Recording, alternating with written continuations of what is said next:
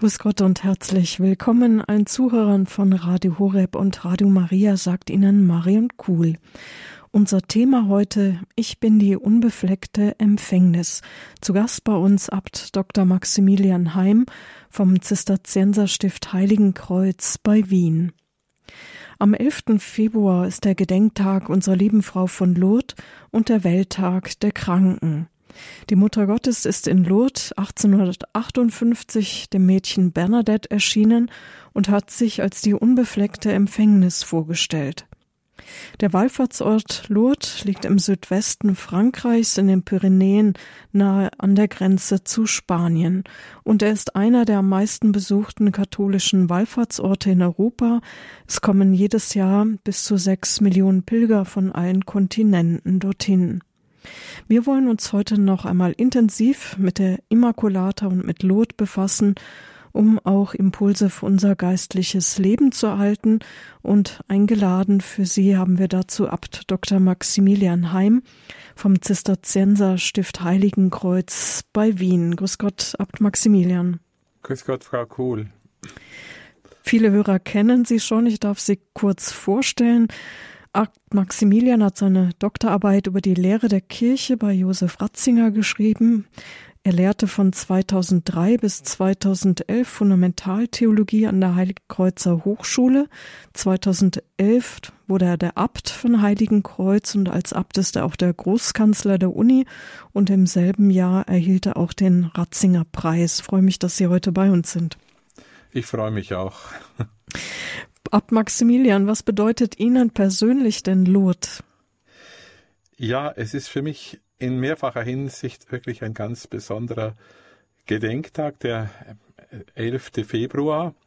Ähm, ich fange vielleicht damit an, mit dem, äh, was uns alle bewegt, nämlich, dass vor zehn Jahren an diesem Tag ja unser verstorbener Papst Benedikt seinen Rücktritt angekündigt hat. Und das war damals am Welttag der Kranken. Es war auch der Rosenmontag damals. Manche haben es gar nicht ernst genommen, aber ich habe mir damals gedacht, das ist wirklich ein sehr bezeichnender Tag, dass er an diesem Welttag der Kranken diesen Rücktritt äh, ankündigt. Und äh, was mich auch eben mit Lourdes sehr verbindet, ist auch meine eigene Berufungsgeschichte. Ich bin schon als 15-Jähriger mit einer äh, Jugendgruppe und mit einem sehr guten Priester dorthin gekommen. Und äh, äh, dort ist wirklich in einer eiskalten Nacht, möchte ich sagen, auch meine Berufung mitgewachsen. Ähm, ich war total, äh, ja, äh, fast, fast unterkühlt, möchte ich sagen, weil wir hatten ähm, ein, ein Zeltlager und wir hatten äh, nicht äh, genügend äh, Decken und was weiß ich. Jedenfalls, ich war nur mit T-Shirt mehr oder weniger da in dieser kalten Nacht an der Grotte. Aber es waren Stunden, die ich nicht vergessen werde und die mich irgendwie doch ganz an die Mutter Gottes auch gebunden haben. Und äh, das ist für mich auch ein besonderer ein besonderes Ereignis gewesen. Und dann war ich viele, viele Jahre überhaupt nicht mehr in Lourdes und bin erst dann äh, sehr spät äh, wieder nach Lourdes gekommen. So viel ich weiß, war ich, das war vor zwölf Jahren, äh, bin ich als junger Abt dann wieder zum zweiten Mal nach Lourdes gekommen und äh, habe dort ähm, eine große Pilgergruppe geführt von Westfalen. Ich hatte denen das damals schon zugesagt. Die wurde von Markus Leber und seinen Eltern äh, organisiert. Das war wunderbar, eine riesige Gruppe mit 400 Leuten und zwar 200 äh, äh, Kranken, die auch äh, betreut werden mussten, 100 Jugendlichen, einer Blasmusik und halt dann normalen Pilgern. Und das war für mich auch wirklich eine Erfahrung von Pilgern, wie ich es vorher noch nie so lebendig erlebt hatte. Und das war schön, wie einer des anderen Last getragen hat. Und mich hat dieser Ort wirklich auch eben allein durch meine Berufungsgeschichte irgendwie auch dann noch einmal sehr gebunden. Und dann bin ich dann später noch einmal mit den Österreichern auch hier gefahren und auch das war sehr schön. Ja, also das sind meine Verbindungen mit Lourdes, aber auch schon als Kind habe ich natürlich die kleine heilige Bernadette verehrt auch. Und Lourdes war eigentlich eigentlich äh, so bekannt wie Fatima bei uns. Und äh, es war ja immer der Rosenkranz, der uns irgendwie auch äh, auch als Kinder schon äh, nahegelegt wurde. Ich komme aus einer doch praktizierenden Familie und da hat man eben gemerkt, dass auch gerade Kindern dieses Geheimnis oder die Geheimnisse des Rosenkranzes anempfohlen wurden. Ja, dann freuen wir uns, dass Sie heute bei uns sind und über die Mutter Gottes als die unbefleckte Empfängnis auch sprechen. Wir hören Ihnen jetzt erst einmal zu, Abt Maximilian, und dann, wenn nachher noch Zeit ist, liebe Zuhörer, sind Sie mit eingeladen, sich mit Ihren Fragen dann auch zu beteiligen. Jetzt erst einmal Ihr Vortrag. Liebe Hörerinnen und Hörer, Lourdes ist eben ein Wallfahrtsort, der die ganze Welt in Bann geschlagen hat, so möchte ich sagen. Ein Wallfahrtsort, wo die Mutter Gottes 18 Mal erschienen ist, der kleinen heiligen Bernadette vom 11. Februar bis zum 18. Juli 1858. Ich bin die unbefleckte Empfängnis, so stellte sich die Gottesmutter dann dem Hirtenmädchen Bernadette Soubirot vor 165 Jahren in Lourdes vor. Und zwischen diesem 11. Februar und 16. Juli 1858 sah die 14-Jährige in die, die Gottesmutter in der Grotte von Massabielle und fünf bis sechs Millionen wie wir schon hörten, auch pilgern jährlich nach Lourdes. Im Oktober wird, ist es auch ein besonderer Ort, der uns wirklich auch immer wieder sagt, dass wir den Rosenkranz ja beten sollen und gerade in Lourdes hat die Mutter Gottes uns dieses Gebet ans Herz gelegt. Lourdes ist ein Ort der Kranken auch. So viele sind dort schon geheilt worden an Leib und Seele. Soviel ich weiß, sind mittlerweile 69 medizinisch nicht erklärbare Heilungen anerkannt und von der Kirche im strengen Verfahren eben bestätigt worden. Ähm, Lourdes ist der Ort, wo täglich Dank und Jubel dem Geheimnis der Immaculata entgegengebracht wird, denn äh, als 1858 die kleine Bernadette zum Pfarrer Peyramal kommt, ihrem Pfarrer, und ihm die Bitte der Dame vorträgt, sie wünsche eine Kapelle, gibt der Pfarrer zur Antwort, sagt einer schönen Dame, sie soll ihren Namen sagen, wenn sie eine Kapelle will. Da kann ja jeder daherkommen und eine Kapelle wollen, zudem fehlt mir das Geld dazu. Und dann am 25. März 1858 steht dann die kleine Bernadette vor der Grotte, eilt schnell zum Pfarrer, und murmelt immer ein Wort vor sich hin, damit sie es sicher behält, und dann läutet sie am Pfarrhof und strahlt beim Anblick des Geistlichen über das ganze Gesicht, Herr Pfarrer, Herr Pfarrer, die Dame sagt, ich bin die unbefleckte Empfängnis. Da ist der Priester sehr betroffen, denn die Kleine konnte nicht wissen, was die Kirche vier Jahre vorher, 1854, durch Papst Pius IX. feierlich verkündet hatte. Es ist er ist überzeugt, dass die Ereignisse von Lourdes übernatürlichen Charakter haben und dass Bernadette auserwählt ist, die Botschaft der Immaculata für Lourdes und für die ganze Welt zu verkünden. Schauen wir einmal auf dieses Dogma der unbefleckten Empfängnis. Es war eben ach, am 8. Dezember 1854 der Heilige Vater, Papst Pius IX., 54 Kardinäle, 42 Erzbischöfe, Hundert Bischöfe und viele Priester aus allen Ländern der Erde knieten damals im Petersdom nieder und stimmten den Hymnus Komm, Schöpfer Geist, kehr bei uns ein, Veni Creator Spiritus an und haben mit diesem Bittgesang die Stille des Petersdomes durchbrochen. Und dann wendete der Papst an alle Gläubigen folgende Worte, nämlich die feierliche Dogmatisierung zu Ehren der allerheiligsten Dreifaltigkeit, des Vaters, des Sohnes und des Heiligen Geistes, Kraft der Autorität Jesu Christi, der heiligen Apostel Petrus und Paulus und unserer eigenen Autorität erklären, beschließen und bestimmen wir, es sei geoffenbarte Wahrheit, dass die allerseligste Jungfrau durch ein besonderes Privilegium und durch eine besondere Gnade Gottes im Hinblick auf die Verdienste Jesu Christi des Erlösers des Menschengeschlechtes, vom ersten Augenblick ihrer Empfängnis von jedem Makel der Erbsünde bewahrt wurde Und wer diese begründete Wahrheit nicht glaube, dessen Glaube hat Schiffbruch erlitten. In Rom läuteten damals alle Glocken, die Gläubigen stimmten im Petersdom und an, in anderen Kirchen das Dedeum an, und von der Engelsburg erschallte der Donner der Kanonen, und bis zum späten Abend bietete bot Rom ein Pracht, einen prachtvollen Anblick. Alle Häuser vom Palast der Reichen bis zur Hütte des Armen waren großartig beleuchtet. Es herrschte Freude und Jubel. Wenn wir diese Situation mit der heutigen glaubensarmen Zeit vergleichen, dann können wir sagen, dass gerade auch kaum ein Ereignis des Glaubens in unserer Zeit so oft missverstanden wurde wie das der unbefleckten Empfängnis. Was will also dieses Fest uns sagen?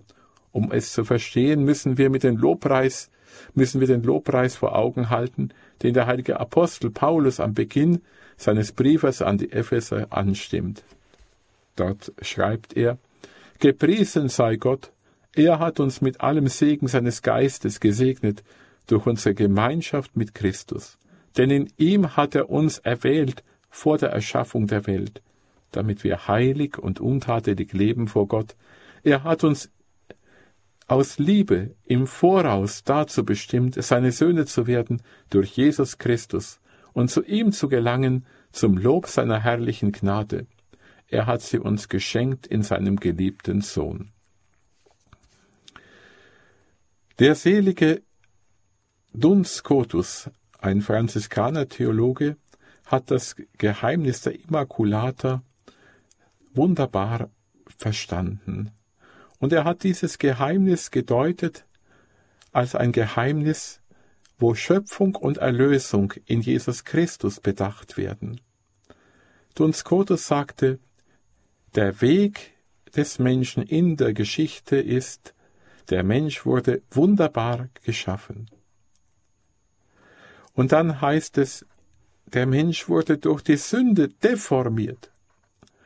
Aber durch unseren Herrn Jesus Christus wunderbarer erneuert. Die Sünde also war es, die Gottes Pläne durchkreuzten und eine andere Richtung gaben. Der Ungehorsam der ersten Menschen hat die Freundschaft mit Gott gebrochen, aber Gott hat dennoch den Menschen nicht verlassen, sondern voll Erbarmen dem mit der Erbsünde belasteten Menschen wieder aufgeholfen. Ja, er will den Menschen zu einer neuen Schöpfung umwandeln. Maria ist nun die Vorausnahme und volle Verwirklichung dieser neuen Schöpfung. Sie ist, so können wir sagen, das makellose Konzept Gottes vom Menschen, die Immaculata Conceptio vom ersten Augenblick ihrer Erschaffung an, unter dem Herzen ihrer Mutter, ihrer Mutter Anna, war Maria besonders auserwählt, nämlich indem sie von jeder Schuld, von der Erbschuld bewahrt wurde. Im Hinblick auf die Erlösungstat Jesu Christi, die sich ja später am Kreuz zugetragen hat. Sie ist also vorauserwählt, und dadurch vorausbegnadet. Ein wunderbarer Gedanke, den uns Duns Scotus hier mitgegeben hat. Aufgrund ihrer Eigenschaft als Mutter Gottes, als Mutter unseres Erlösers, ist ihr dieses Wohlwollen Gottes geschenkt worden, ganz voll der Gnade zu sein, wie wir in jedem Gegrüße seist du Maria beten. Du bist voll der Gnade, gratia plena. Sie ist die Morgenröte der Erlösung, weil sie schon vor dem Kommen Christi auf Erden den Glanz seiner erwählenden Liebe widerspiegelt, so wie die Sonne den Himmel erhält, ehe sie selber am Horizont erscheint.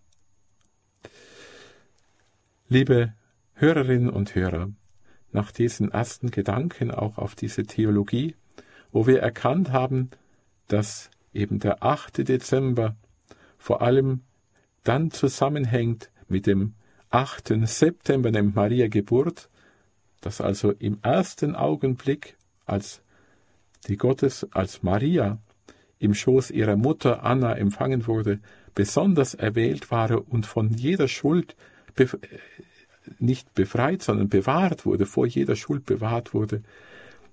Das ist für uns dieses wunderbare Tun Gottes, wo er ein makelloses Konzept für seinen Sohn gestaltet hat, damit er in ihr dann später Mensch werden konnte. Herzlichen Dank für Ihre Aufmerksamkeit.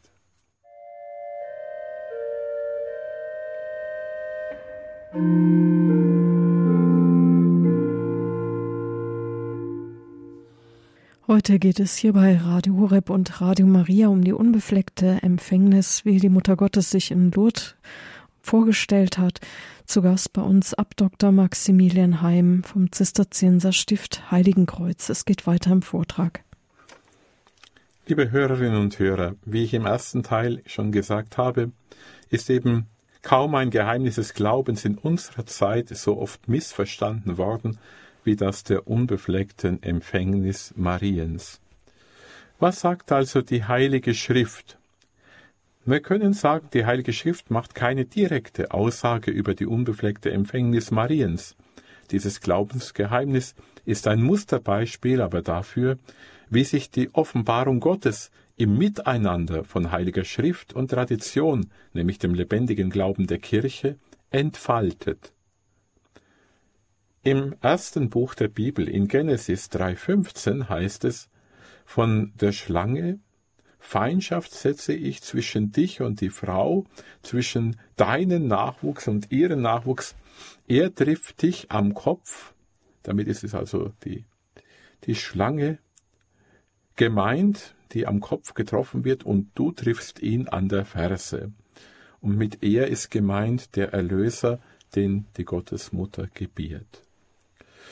Die Kirche hat nun von Anfang an eine andere Schriftstelle auch aus dem letzten Buch der Bibel, der geheimen Offenbarung, in Verbindung mit der Überwindung des Bösen gesehen, nämlich im letzten Buch der Heiligen Schrift, in der Offenbarung des Johannes heißt es im zwölften Kapitel, dann erschien ein großes Zeichen am Himmel, eine Frau mit der Sonne bekleidet, der Mond war unter ihren Füßen und ein Kranz von zwölf Sternen auf ihrem Haupt.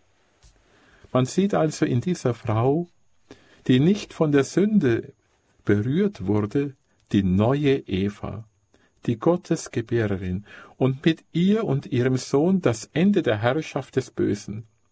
Und deshalb heißt es im gleichen Buch, im zwölften Kapitel der Offenbarung des Johannes, im letzten Buch der Heiligen Schrift, jetzt ist er da, der rettende Sieg, die Macht und die Herrschaft unseres Gottes und die Vollmacht seines Gesalbten denn gestürzt wurde der Ankläger unserer Brüder, der sie bei Tag und Nacht vor unserem Gott verklagte.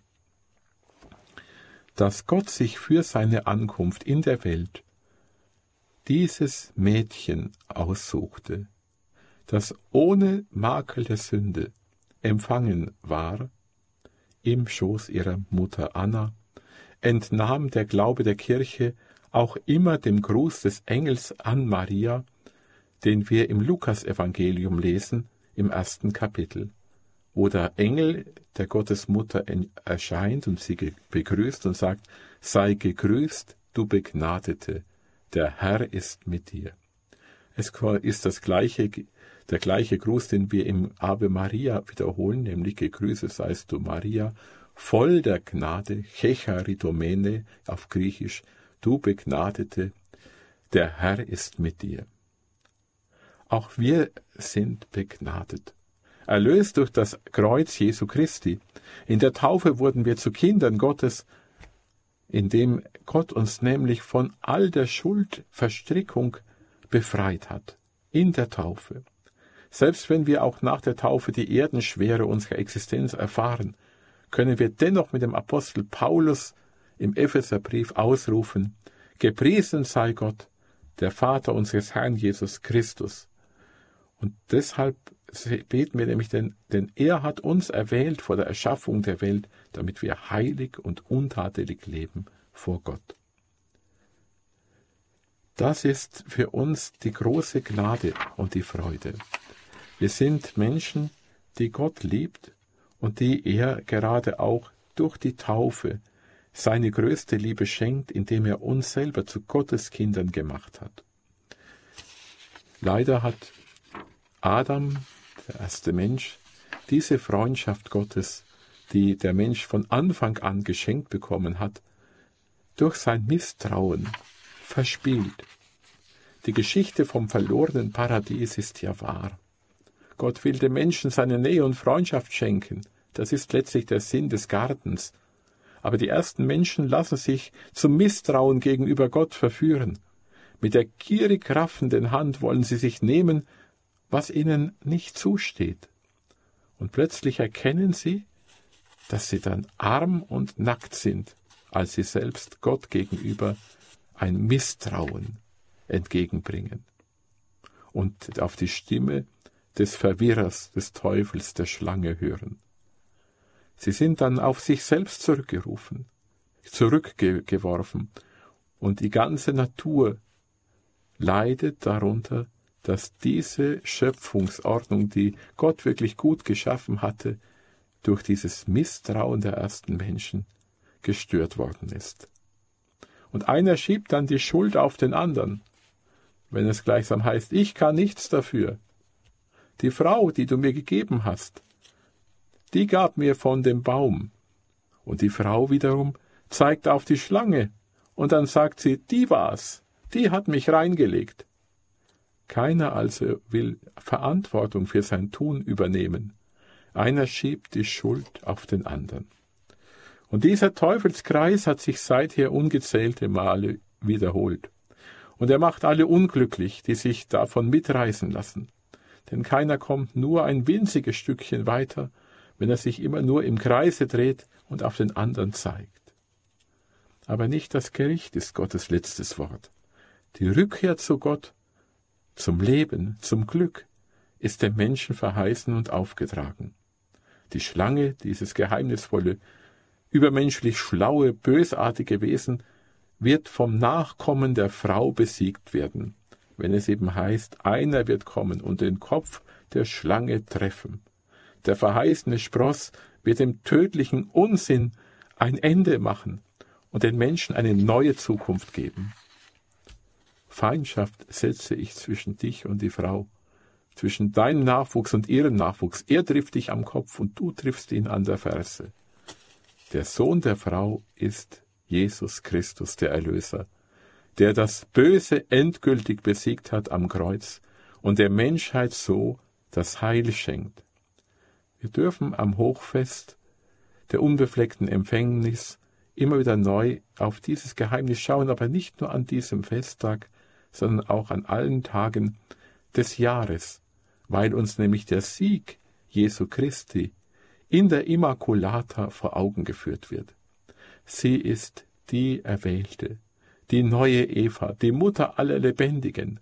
Sie ist diejenige, die den neuen Adam uns geschenkt hat und das wieder geschenkt hat, was der Menschheit von Anfang an zugedacht war, nämlich sie stellt das Ideal des Menschseins dar, wie es nach dem Plan Gottes vorgesehen war. So hat es Johannes Paul II. 1994 ausgedrückt. Maria ist also von Gott, von so einer großen Gnade, von einem, einem Übermaß der Gnade beschenkt, damit sie diese Gnadenfülle nicht nur für sich hat, sondern gerade eben als Gnadenvermittlerin uns weiterschenkt. Und sie ist das ideale Geschöpf, wie Gott es sich vorgestellt hat, weil sie nie einen Widerstand gegen den göttlichen Willen entgegengebracht hat. Sie ist von einer Gnade der Heiligkeit beschenkt worden und war dennoch in das Kreuz Jesu Christi in einer so groß, in einem so großen Schmerz mit ihm verbunden, dass sie die Mutter der Schmerzen wurde. Diejenige, die uns gerade auch unter dem Kreuz zu einer Gefährtin des Erlösers geworden ist, oder wie es manche eben auch schon sagen, zu einer Miterlöserin, aber das kann man nur dann richtig verstehen, wenn jeder Mensch die Gnade, die Gott ihm schenkt, für das Erlösungswerk auch, so wie er es ihm zugedacht hat, verwirklicht. Denn es gibt nur einen Erlöser, und er ist Jesus Christus. Maria hat also von Anbeginn der Welt diese Gnade gefunden. Sie ist das Zeichen des Trostes. Der Mensch hat Sehnsucht, sein eigenes, so oft geschundenes, so oft beflecktes, so oft von der Sünde entstelltes Menschsein irgendwo ganz rein anzuschauen. So sagt es einmal Klaus Hämmerle. Und wir können es sehen in der Immaculata. Einen ganz ähnlichen Gedanken hatte schon der russische Dichter Dostojewski, der 1881 gestorben ist. Er, der so viel Verworfenheit und Sünde zu beschreiben hatte, reiste oft nach Dresden, um dort Raphaels Sixtinische Madonna zu betrachten. Und hier fand er in diesem wunderbaren Bild der Madonna einen Lichtpunkt, um an der Menschheit nicht zu verzweifeln. Es ist die Immaculata, die makellose Jungfrau und Gottesmutter Maria. Die Geschichte also vom verlorenen Paradies ist wahr. Gott wollte dem Menschen seine Nähe und Freundschaft schenken. Aber wir sind oft eben aus dieser Freundschaft herausgefallen, doch voll Erbarmen hat Gott allen geholfen, ihn zu suchen und zu finden. Wir brauchen seine Hilfe. Und einer, der das am besten begriffen hat, war der heilige Maximilian Kolbe. Er sagte in einem Gebet, Immaculata, dir gehöre ich ganz und gar, mit Leib und Seele, mein ganzes Leben, meinen Tod und meine Ewigkeit gebe ich für immer in deine Hand. Tu alles mit mir, wie es dir gefällt. Ich will immer damit zufrieden sein. Ich bin dein, meine Mutter. Nach diesen Gedanken wieder ein paar Takte Musik.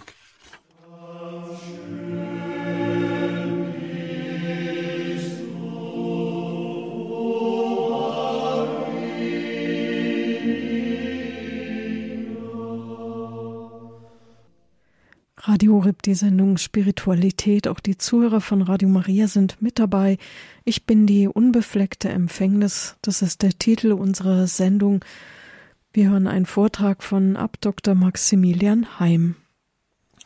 Blicken wir zum Schluss auf den Ritter der Immaculata, auf den heiligen Maximilian Kolbe.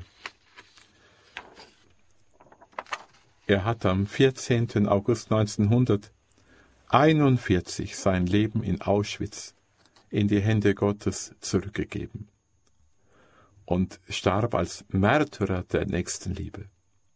Wer war dieser außergewöhnliche Ordenspriester, Missionar und Märtyrer, der als Ritter der Immaculata bezeichnet wird? Er wurde am 8. Januar 1894 in der mittelpolnischen Stadt Stunska Wolein geboren. Raimund hieß er und war der Sohn eines armen Webers. Er wuchs mit zwei Brüdern und in einer katholisch geprägten Familie auf. Er hatte sehr früh eine besondere Beziehung zur Gottesmutter. Als einmal seine Mutter den ausgelassenen Buben ermahnte, was soll nur aus dir werden, lief er zum Marienaltar in der Kirche und stellte kindlich diese Frage der Gottesmutter. Und da erschien sie ihm und hielt zwei Kronen in ihren Händen, eine weiße und eine rote. Dabei sagte sie, die weiße bedeutet, dass du immer rein bleiben wirst, die rote, dass du als Märtyrer sterben wirst. Welche von beiden willst du? Und der kleine Raimund antwortete, beide.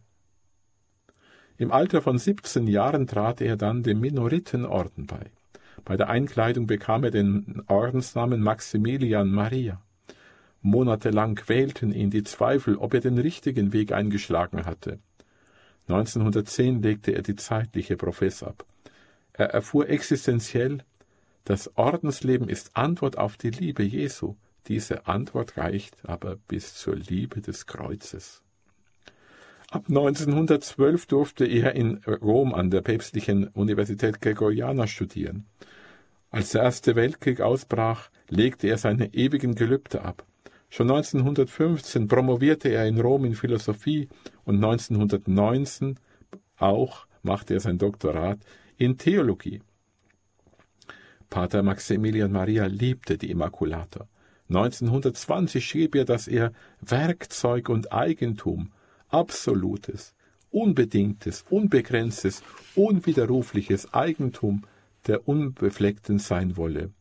Ich vermag alles in dem, der mich stark macht, durch die Unbefleckte. Und als er in Rom auf der Straße junge Männer über Maria lästern hörte, stellte er diese wegen Beleidigung seiner himmlischen Mutter zur Rede.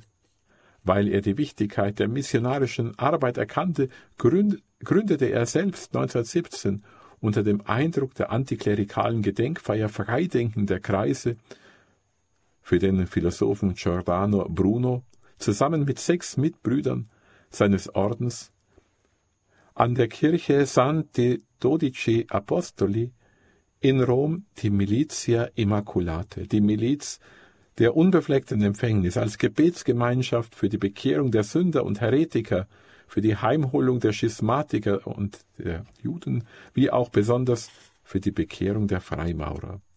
1918 wurde Maximilian Maria Kolbe zum Priester geweiht. Für sein Leben als Priester wählte er zwei Leitworte, so weit wie möglich heilig sein und die ganze Welt der Makellosen, der Immaculata unterwerfen. Im Gehorsam tut die Immaculata ihren Willen kund. Im Gebet auf den Knien lernt man die Mutter Gottes mehr als den, aus den gelehrtesten Büchern. Aber diese Unterwerfung unter die Immaculata war nie verbunden mit irgendeiner Gewalt, sondern es war die Kraft des Heiligen Geistes, der ihn hier bewegt hat. Er war einer, der wirklich ganz in, in dieser Bereitschaft da war, auch für die Immaculata zu leiden und das Kreuz Jesu Christi anzunehmen. 1922 gründete er die Zeitschrift der Ritter der Immaculata zur Vertiefung des Glaubens und der Bekehrung von Nichtkatholiken. 1938 hatte diese Zeitschrift eine Auflage von einer Million Exemplaren. Dazu veröffentlichte er eine Tageszeitung mit einer Auflage von 250.000. Wir können uns das also kaum vorstellen, gerade in einer Zeit, wo die Kirche immer mehr in den Seelen verblasst, wie er damals wirklich ein Missionar gewesen ist, der die Menschen zur Liebe zur Gottesmutter hingeführt hat. Pater Maximilian Kolbe förderte auch die Verbreitung der wundertätigen Medaille, die auf diese Vision von Katharina Labouré zurückgeht. Der, nach einer Ruhepause aufgrund erneuter schwerer Erkrankung an Tuberkulose gründete Maximilian Kolbe 1927 in Teresin das Kloster Niepokalanow, die Stadt der Immaculata in Polen. Pater Maximilian Maria war dies dessen Oberer. Zeitweise waren dort bis zu 700 Mitbrüder eingesetzt. 90 Prozent davon waren Laienbrüder, meist mit spezialisierten technischen Fertigkeiten. Es gab eine große Druckerei, eine Radiostation, ein Krankenhaus sowie einen eigenen Bahnhof und einen eigenen Flugplatz. Für die Kinder gab es nun auch die Zeitschrift Der kleine Ritter der Immaculata und für die Geistliche ist das die Zeitschrift Der Ritter der Unbefleckten. 1930 brach Pater Maximilian Maria dann auf in die Mission mit vier seiner Mitbrüder nach Saigon in Vietnam und dann weiterhin zur Kolonie Tonkin wo er eine Zeitschrift herausgeben konnte, und über Shanghai in China, wo er am Widerstand der anglikanischen Regierung scheiterte, nach Nagasaki in Japan.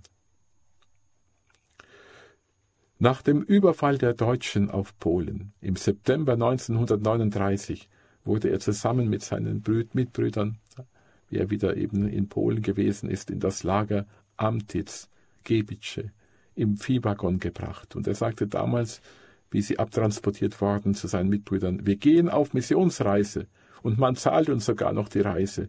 Vergesst die Liebe nicht, beten wir, um viele Seelen zu retten. Es ging ihm also wirklich um die Rettung der Seelen. Im September 1940 wurde er schließlich ins Konzentrationslager Oranienburg verbracht.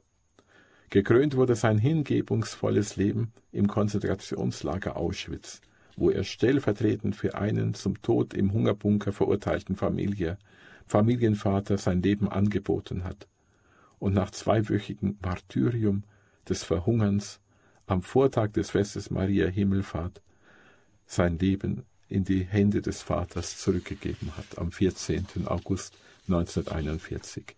Damals ging buchstäblich in Erfüllung, was er selbst einmal geschrieben hatte, ich möchte und wünsche es für die Sache der Immaculata, für die Sache Gottes, zu Staub zerrieben zu werden. Und möge der Wind diesen Staub in die Welt hinaustragen, damit nichts von mir übrig bleibe. Erst dann wird das Opfer an die Immaculata vollkommen erbracht sein. Wir sehen hier eine große geistige Verbundenheit mit der Immaculata, die uns auch heute noch berührt. Und es ist eine Verbundenheit, die ganz geprägt ist aus einer Liebe, die erkennt und nachdenklich machen soll, dass nämlich der Hass keine schöpferische Kraft ist. Und damit möchte ich, gerade in einer sehr schweren Zeit wie der unsrigen, auf die Gottesmutter schauen und sie bitten, dass sie auch uns hilft, ganz in diesem Vertrauen eines Maximilian Kolbe zu leben und auf sie unsere Zuflucht hinzuwenden. Herzlichen Dank.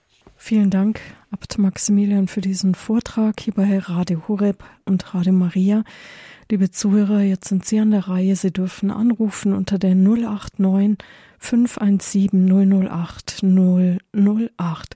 Außerhalb von Deutschland 0049 nicht vergessen, dann die 89 517 008 008.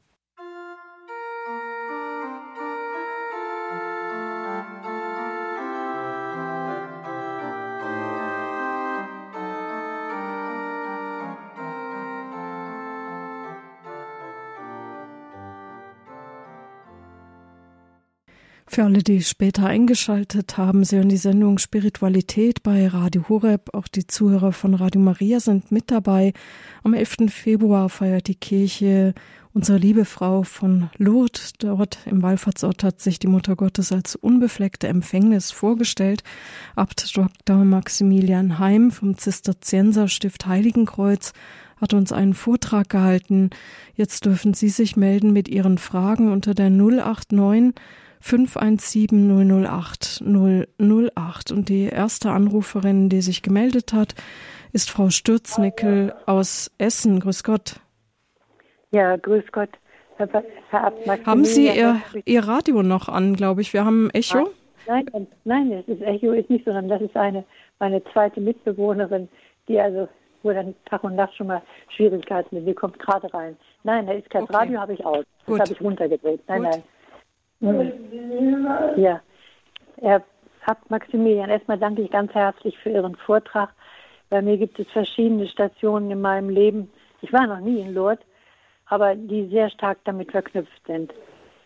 Es ist so, dass als mein Mann wirklich sehr, sehr krank war und da praktisch war am 89, ach, 1989, glaube ich, der längste Pilgerzug mit Kardinal Hengstbach nach Lourdes und mein Mann war schon sehr krank. Und ich hatte dann bei der Pilgerstation hier in Essen am, am Generalvikariat darum gebeten, dass mir Lotwasser mitgebracht wird. Und da wurde so ein kleiner Kanister, gibt ja auch kleinere Kanister, der wurde mir mitgebracht dann. Und dann habe ich meinen Mann praktisch da mit diesem Lotwasser bis zu seinem letzten Lebenstag am 18. sehen Sie noch ein wichtiges Datum, der 18. Februar ist auch ein Lotstag gewesen, nicht? Und da hat mein, mein Mann noch immer mit einer Pipette, habe ich ihm, als er gar nicht mehr praktisch sprechen konnte, mit der Pipette praktisch Lotwasser konnte ich dann so in die Backen, damit er sich nicht verschluckt, noch geben, bis in den letzten Tag hinein. Und auch damit gesegnet. Und zweimal sind auch Situationen gewesen, wo mein Mann hatte einen schnell wachsenden Gehirntumor, wo ab und zu Krämpfe kamen und wenn ich ganz schnell war, dann habe ich ihn da ganz schnell mit gesegnet mit dem Lurtwasser und dann war sofort praktisch dieser Krampf vorbei. Und ich bin praktisch wirklich, also äh, nicht nur deswegen praktisch äh, jetzt so beeindruckt, sondern weil Lourdes mit Pater, Pater Roland, dem Franziskaner aus Nevis, der hat ja früher viele Wallfahrten gemacht äh, eben Flugreisen zu Pfingsten immer und er wollte uns, meinen Sohn, meinen Sohn Matthias gerne mitnehmen mit mir, weil er praktisch eben schon seit vielen Jahren seelisches Leid hat. Und da bitte ich einfach, äh, es hat aber nicht geklappt, weil uns keiner da Geld leihen konnte für diese Flugreise. Und äh, da bitte ich Sie einfach aus, auf diesem Weg, Herr, Herr Abt Maximilian, dass Sie da eben meinen Sohn auch mal besonders und meine beide Söhne, die den Vater ja früh verloren haben, äh, mit hineinnehmen. Und der 14. August war jetzt auch ein Datum bei meinem Mann, wo uns mitgeteilt wurde, dass es nicht ohne Operation geht. Und da war meine Hoffnung, gerade weil ich wusste, Maximilian Kolbe hat sein Leben hergegeben für einen Familienvater, äh, dass, dass praktisch jetzt eine wirkliche ganze Rettung kommen würde. Aber die Rettung war so, dass die Operation insofern gelungen ist, dass das letzte Lebensjahr, äh, letzte halbe Jahr, Lebensjahr, halbe, also sechs Monate, praktisch dann noch wirklich für meinen Mann in einer erträglichen und liebevollen Art eben zu leben war. Das ist meine Erinnerung, ist meine eine starke Bindung. Und jetzt ist ja der, der 18. Februar, steht ja jetzt vor der Tür. Das ist der mhm. Todestag meines Mannes. Und ähm, er ist drei Tage vor seinem 50. Geburtstag gestorben. Ich danke, dass Sie das mit uns geteilt haben, Frau Stürznickel. Alles Gute Ihnen. Ja. Abt Maximilian, möchten Sie noch was sagen? Ja, also ganz herzlichen Dank wirklich für dieses Zeugnis, das sehr bewegend ist, auch in, in der Weise, wie Sie doch auch die, die Hilfen einerseits von oben annehmen, aber auch äh, eben auch annehmen, dass wir tatsächlich auch eben in das Kreuz hineingenommen werden oft und ganz schwere Dinge auch tragen müssen. Und äh, in dieser, wie soll ich sagen, Ergebenheit in den Willen Gottes, äh, wie Sie das vorleben und wie Sie das bezeugen, ist das für mich wirklich ein wunderbares Beispiel auch des Glaubens. Und dafür danke ich Ihnen auch von ganzem Herzen. Und ich danke, danke Ihnen jetzt nochmal auf diesem Weg und habe gute Erinnerungen auch an Bochum Stiepel, ich glaube, da habe ich sie im Grunde auch erst damals kennengelernt, ehe sie nach, nach äh, Heiligenkreuz nach Wien gekommen sind. Ich freue mich, dass wir uns jetzt wenigstens übers Radio wieder hören. Danke, alles Gute nach Essen, ja. Frau Stürznickel. Wir haben jetzt eine Hörerin aus der Nähe von Bremen, Frau Menke. Grüß Gott. Ja, guten Tag. Vielen Dank für den Vortrag. Mir ist dabei eine Frage gekommen. Und zwar äh, um 1800 so und so äh, wurde das ja zum Dogma erklärt, die unbefleckte Empfängnis. Ja. Und ähm, wie es dazu gekommen ist, weil es sind ja dann 1800 Jahre, wie lange hat das gedauert, bis ja und wie aus welchen Grundlagen heraus ist das so dieses Dogma entstanden? Wahrscheinlich reicht die Zeit jetzt nicht, aber vielleicht können Sie so ein paar Stichworte sagen.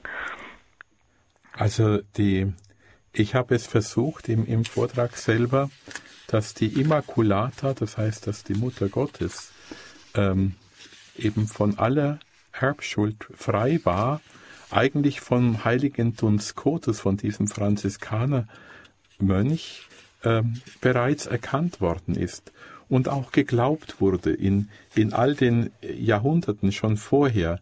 Es gibt ja. auch wunderbare Bilder, auch von der Immaculata, schon vorher. Und bis eben etwas erst äh, ja dann zum Dogma selber gemacht wird, vergeht oft eine lange, lange Zeit und vor allem ist es oft dann in einer Zeit, wo vielleicht gerade dieses Glaubensgeheimnis am meisten vielleicht auch angegriffen wird.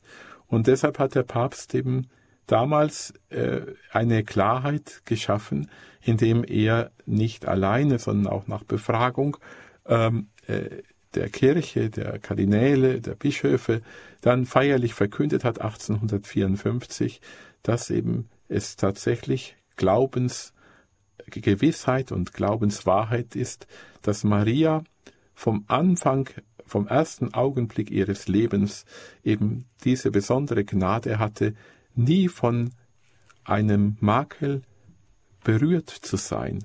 Eben sie war äh, davor bewahrt, im Hinblick auf das Kreuz Jesu Christi.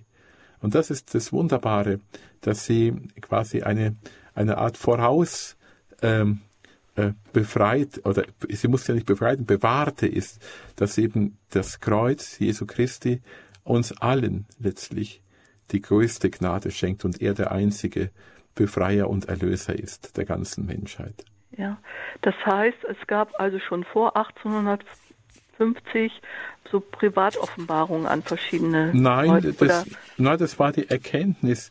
Das war eine, eine Erkenntnis, die, die in Jahrhunderten gewachsen ist, wo man sich eben drüber, na, drüber nachgedacht hat, was bedeutet denn das Wort in der Heiligen Schrift, du bist voll der Gnade, kekaritomene. Mhm. Und wenn man das Griechische genauer betrachtet, dann heißt es, dass nämlich hier die Gnade geschenkt wird in einem Augenblick, der aber weiter geht bis eben in alle Ewigkeit hinein. Das heißt, das ist eine, eine, eine, eine Form der Begnadung, die eben äh, permanent ist. Und das ist äh, wunderbar, dass man hier selbst in der, im, im griechischen Text des Neuen Testamentes im Grunde das schon angedeutet hat, dass für Maria eben eine besondere Gnade, du bist voll der Gnade, mhm. hier geschenkt worden ist.